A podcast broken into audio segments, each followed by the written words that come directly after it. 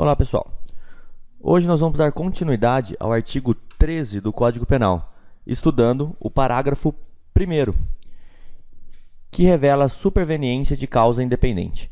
Na primeira aula nós estudamos o caput, que foi em forma de tira-dúvida, e agora vamos dar continuidade ao artigo, estudando o artigo 13, parágrafo 1 Para quem ainda não assistiu, é muito importante que assista, eu vou deixar no final o link, a aula referente ao caput, porque vários conceitos vão ser usados aqui, foram explicados lá. Bom, mas vamos lá. O que seria essa superveniência de causa independente? O artigo diz o seguinte: a superveniência de causa relativamente independente exclui a imputação quando por si só produziu o resultado. Os fatos anteriores, entretanto, imputam-se a quem os praticou. Bom, pessoal, quando a gente fala de causa relativamente independente, todo mundo fica de cabelo em pé e já se assusta com esse termo e fala: Nossa senhora, o que é isso? Mas na verdade é fácil de entender. Se a gente entender o conceito de forma calma e passo a passo. A primeira coisa que eu tenho que falar para vocês é que é muito importante, e eu quero que vocês guardem essa expressãozinha, o por si só, que é o que a gente vai usar nesse artigo. Mas para falar de causa relativamente independente, explicar o que esse artigo quer dizer, eu preciso começar com um termo, que é causas. O que é uma causa? Causa do quê? É a causa do resultado.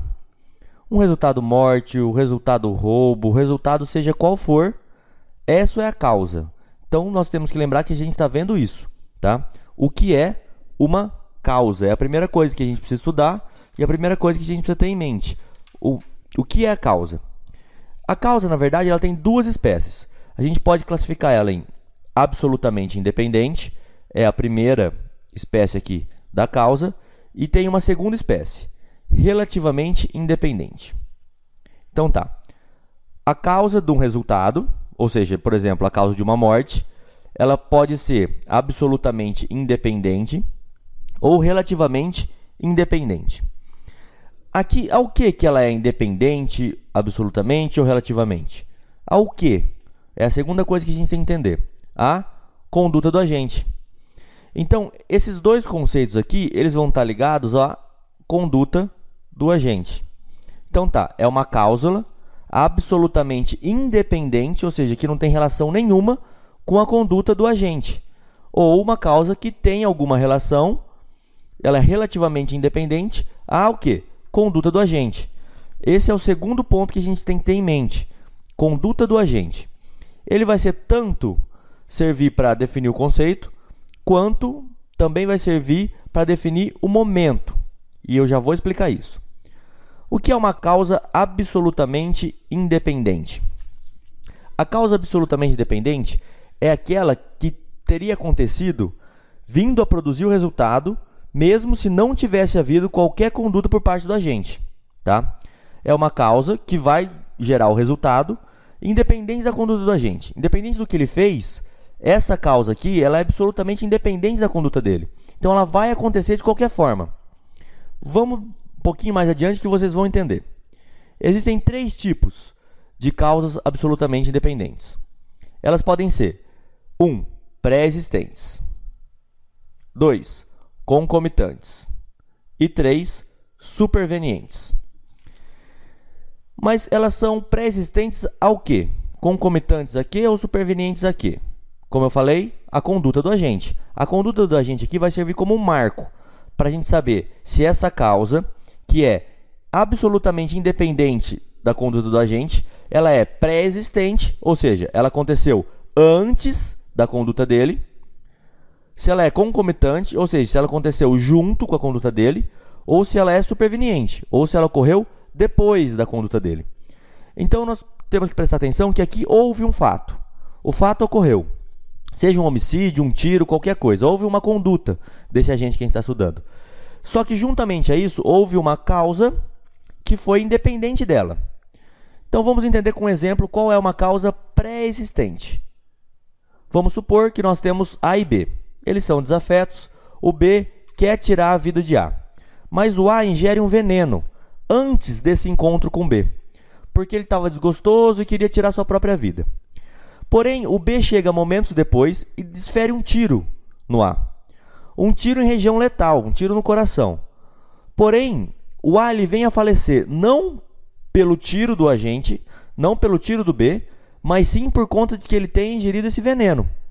Então houve uma causa para a morte dele, para o resultado aqui do homicídio, que é totalmente independente da conduta do réu e é uma causa pré-existente, ou seja, é uma causa anterior à conduta do agente. Então aqui nós precisamos fazer algumas perguntas. O fato dele ter tomado veneno foi anterior à conduta do agente? Sim, então ele é pré-existente. Essa é a primeira pergunta que a gente tem que fazer e de fácil resposta. A segunda resposta é: se o B houvesse dado o tiro no A, essa morte teria ocorrido da mesma forma? A resposta é não, porque ele havia ingerido veneno. Então essa que foi a causa da morte, tá? Então ela é absolutamente independente, não teve nada a ver com o tiro. Ele morreu por conta do veneno. Então, é, fica bem fácil de entender. Essa é uma cláusula absolutamente independente pré-existente. Apesar do nome ser complicado e assustar um pouco, olha que fácil de entender. É algo que ocorreu antes da conduta que levou ao resultado morte, ou a qualquer outro resultado, antes da conduta do agente. E o concomitante? Como seria então essa história de concomitante? Vou dar outro exemplo para vocês. Nós temos agora A, B e C. Tá? O A novamente é a nossa vítima. B e C nunca conversaram, eles não estão pré-ajustados, eles não têm ligação nenhuma. Mas por uma coincidência, no mesmo dia, eles prepararam a morte de A. Então B e C, sem estar tá combinado, sem ter concurso de agente aqui, eles sacam um revólver e atiram na vítima A. O B acerta o coração. E o C, que é o nosso agente aqui, ele acerta um tiro de raspão no braço. Os dois queriam a morte. Porém, o B acertou o tiro fatal sem estar tá combinado com o C. Então vamos lá. A conduta do agente, que a gente está estudando aqui no caso, seria o C. Houve uma causa absolutamente dependente, concomitante? Houve o tiro de B. E foi essa causa que levou ao resultado? Sim, foi essa causa que levou ao resultado. Então nós temos uma causa absolutamente independente da de C, porque se eu fizer aquela pergunta, se eu excluir o tiro do C, o resultado aconteceria da mesma forma? A resposta é sim, porque o B atirou e realmente conseguiu a morte. Essa é uma causa absolutamente independente concomitante. Esse é o segundo o exemplo de concomitante. E vamos entender o último para que eu explicar a consequência depois. Superveniente. Ou seja, é uma causa absolutamente independente superveniente. Vamos dar um outro exemplo aqui. O A e o B novamente. O B é nosso agente. O B que é a morte de A. E ele dá um tiro numa região fatal de A. Antes que o A morresse, o prédio em que o A se encontrava desaba.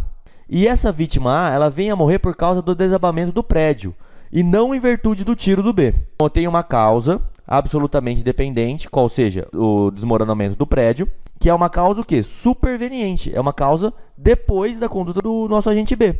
O B atira, o A está dentro de um prédio, esse prédio desaba e o A vem a falecer por conta do desabamento desse prédio.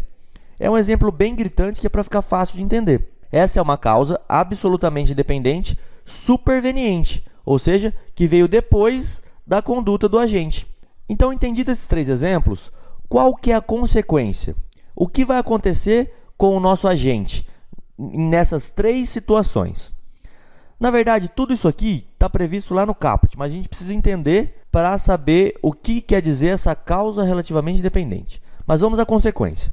Eu sempre vou ter que usar, para descobrir a consequência, o processo hipotético de Tirem. O que, que é esse processo hipotético? Eu expliquei na aula passada, por isso é importante que vocês assistam, na aula do artigo 13, caput.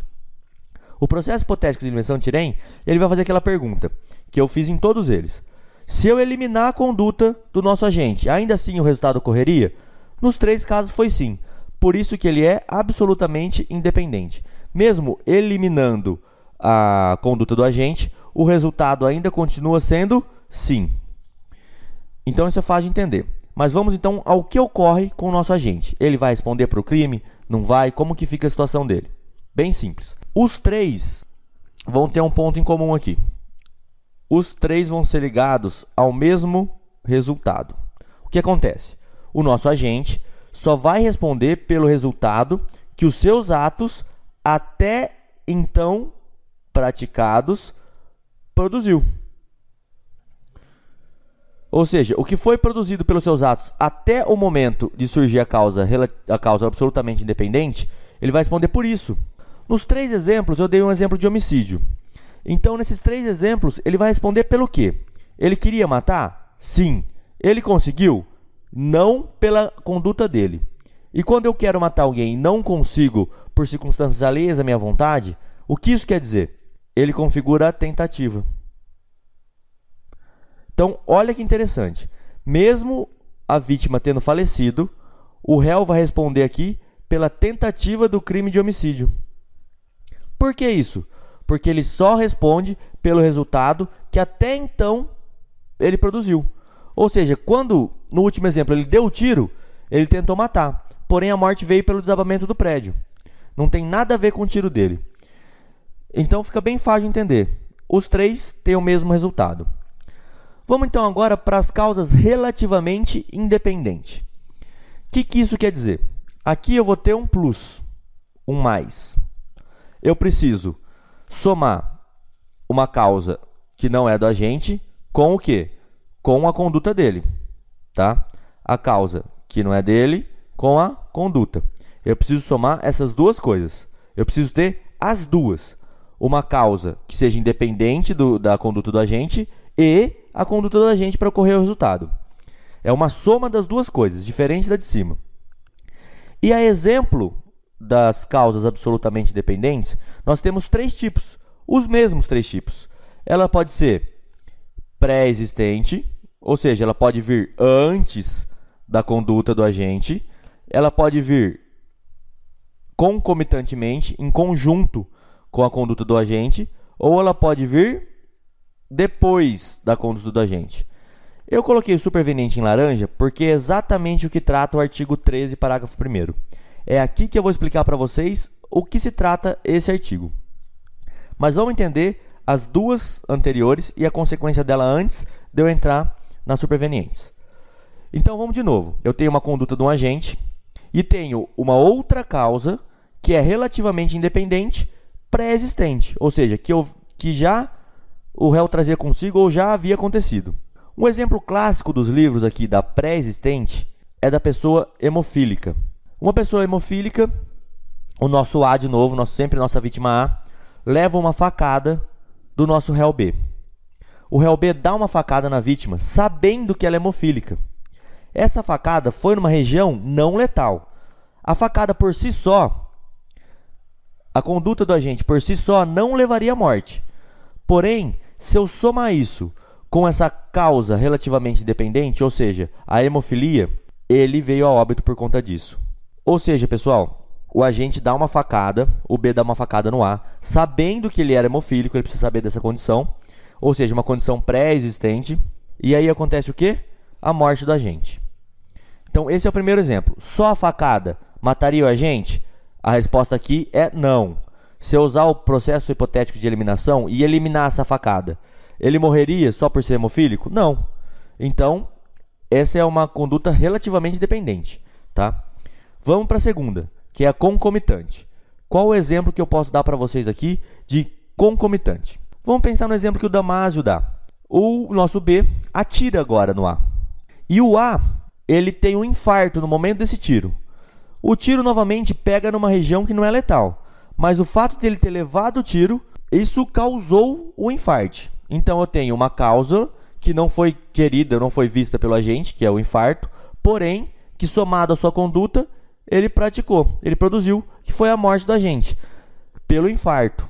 Porém, o tiro foi uma, foi uma causa concomitante, uma causa somada aqui. Então, o infarto ele é o que? Relativamente independente, mas ele é dependente. Deu para entender o concomitante? O que acontece então nesses dois casos primeiros? Os dois casos, eles vão se ligar nesse pontinho aqui, ó. Os dois casos que eu falei para vocês vão se ligar nesse pontinho. O agente ele vai responder pelo resultado produzido de acordo com a sua vontade, de acordo com o dolo dele. Ou seja, no caso do hemofílico, se a facada do B foi com a intenção de matar, ele vai responder pelo homicídio, pelo homicídio consumado. Se, no caso do concomitante, a intenção foi matar, ele vai responder pelo homicídio consumado. E se a intenção for lesionar? Se a intenção for lesionar, naquele da facada, ele vai responder pela lesão seguida de morte. Lesão seguida de morte. Por quê? Ele queria lesionar, ele sabia da condição de hemofílico, então era previsível esse resultado para ele. Então, nesse caso aqui, ele vai responder pela, pela lesão corporal seguida de morte. Ele vai responder pelo resultado que ele queria produzir, tá? Mais a consequência aqui da causa. Então, esses dois têm o mesmo resultado. É tranquilo. Se ele queria a morte do agente e o agente morreu, homicídio. Se ele queria só lesionar e o agente morreu, lesão seguida de morte. Acho que é bem fácil de entender esses dois primeiros. O mais difícil, que também não é tão difícil assim, fica para o nosso último exemplo. Chegamos então às causas relativamente independentes supervenientes. Ou seja, é uma causa que, somada à conduta do agente, por isso que ela é relativamente independente, chegou ao resultado. E ela é superveniente, ou seja, posterior à conduta do agente, que é o nosso marco. Entendendo isso, vamos ler o artigo de novo. A superveniência, ou seja, uma coisa que ocorreu depois, de causa relativamente independente, ou seja, uma causa que somada à conduta levou ao resultado, exclui a imputação quando por si só e aí eu vou ter que ver qual é o conceito desse por si só, produziu o resultado. Vamos voltar aqui para o nosso mapinha. Então, eu tenho uma causa relativamente independente superveniente. É isso que o artigo está falando. E o artigo fala que ele exclui a imputação. Ele exclui o resultado quando por si só produziu, porém os fatos anteriores imputam-se a quem os praticou. Vamos entender isso. São dois tipos dessas causas supervenientes. Por isso que gera um pouco de dúvida aqui. O primeiro tipo é a seguinte: que não produziu por si só o resultado, diferentemente do artigo. Aqui fala que por si só produziu o resultado. Aqui é que não produziu por si só o resultado. Vamos a um exemplo. O A, que é a nossa vítima, leva uma facada do B. O B, querendo matar a vítima, aplica essa facada nela.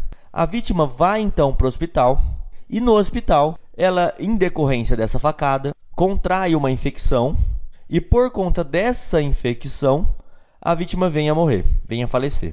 O que eu tenho que entender aqui é uma coisa chamada linha de desdobramento natural.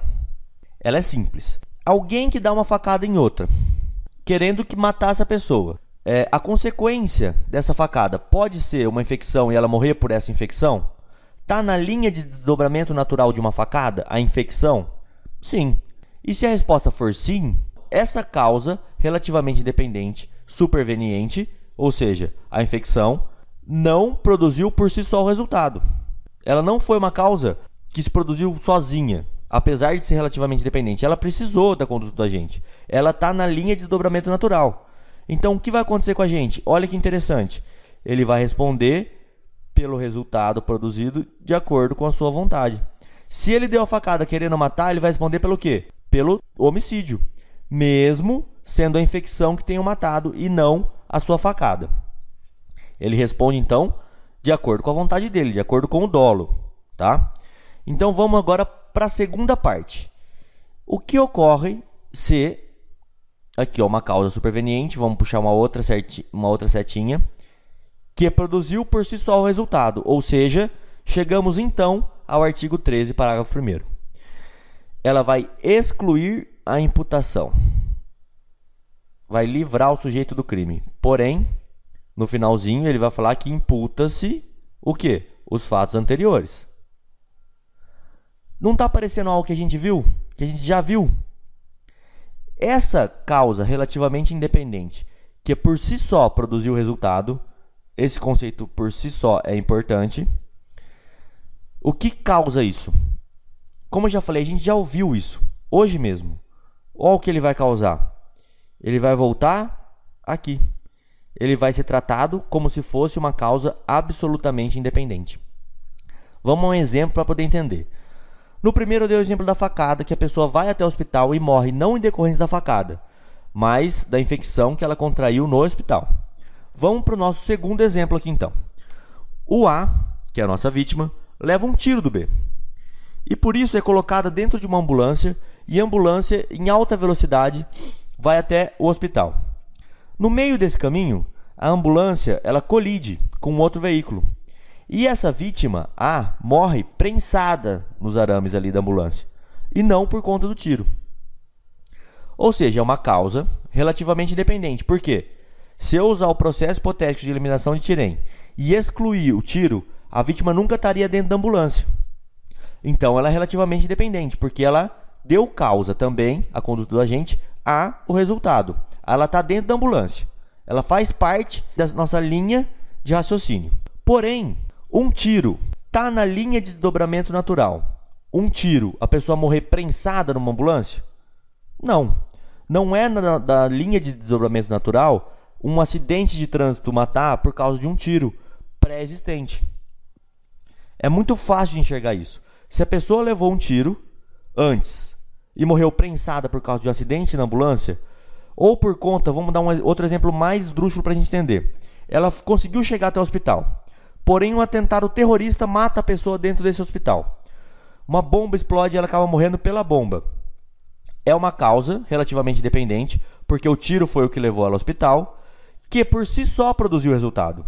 E se por si só produziu resultado, ele vai responder pelo resultado, ele só responde pelo resultado que os seus atos até então praticados produziram. Por quê?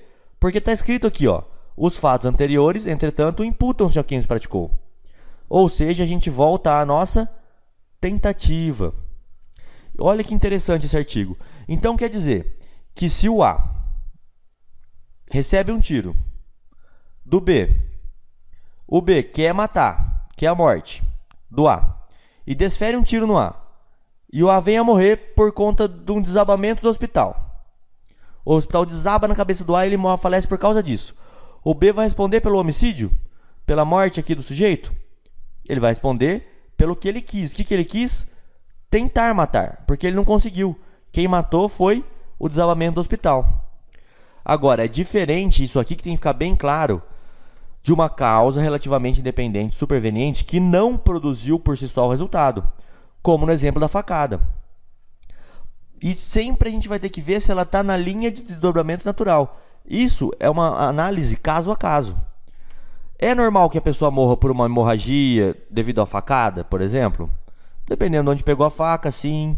Então tudo isso a gente tem que ver caso a caso. Agora, é bem claro que o desabamento do hospital não tem nada a ver com tiro. Não está na linha de desdobramento natural morrer pelo desabamento do hospital. Então fica bem fácil de entender. E é isso que o artigo quer dizer que a superveniência de uma causa relativamente independente, a gente já sabe o que é isso, ou seja, se acontecer algo depois que tem relação com o fato, por exemplo, de estar no hospital, ela vai excluir a imputação, ou seja, vai excluir o crime do agente quando, por si só, produziu o resultado. O desabamento do hospital, por si só, produziu o resultado.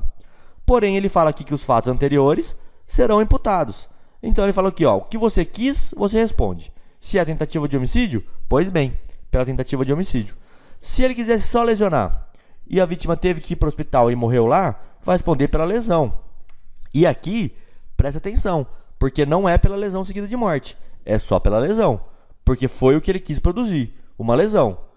Se ele morreu por um fato que veio depois, que ele e que não é decorrência, que não está na linha de desdobramento natural, então ele não vai responder. A última coisa que a gente tem que ver para entender bem esse artigo é que essa linha de desdobramento natural ela não pode ser vista só por ela. Por que eu estou dizendo isso? Vamos voltar ao exemplo anterior aqui da facada. Vamos imaginar que seja, em vez de uma facada, um canivetinho bem pequeno. Um canivetinho de apontar lápis. E esse canivete está enferrujado. E a vítima A corta, faz um pequeno corte no dedo com esse canivete do B.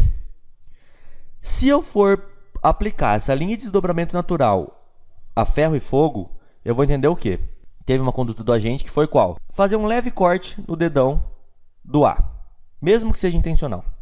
Um leve corte. Então tem a conduta. Tem uma causa relativamente independente que é, agora que vem o exemplo, a hemorragia. Do mesma forma, ele pega uma hemorragia no hospital por conta desse ferimentozinho e falece. B vai responder pela, tenta pela tentativa, vai responder pelo homicídio, vai responder pelo quê? Pessoal, aqui, além dessa linha de desdobramento natural, eu tenho que ter uma o quê? Uma significância aqui da lesão. Porque não é possível que eu entenda que um reles cortezinho no dedo, por conta disso a vítima venha a falecer com uma hemorragia, eu não posso aplicar essa teoria.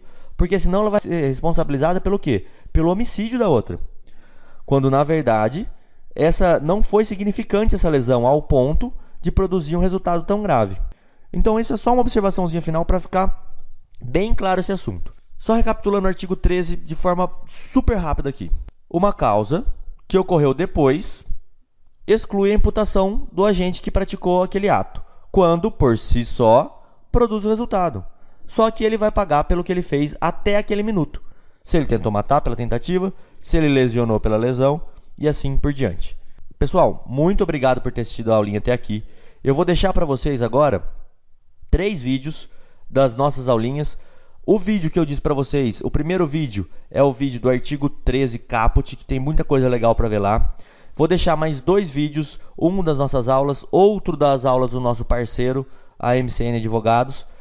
E vou deixar também para vocês aqui em cima o link para inscrever no canal, acompanhar todas essas aulinhas e dar continuidade aí comigo, vendo todo o Código Penal. Se você gostou, é importante que você dá um curtir aí no vídeo, compartilhe, marque os amigos concurseiros e aí por diante, para que as aulinhas possam espalhar e possa ficar bem legal de da gente poder fazer as próximas. Muito obrigado, pessoal, e até mais.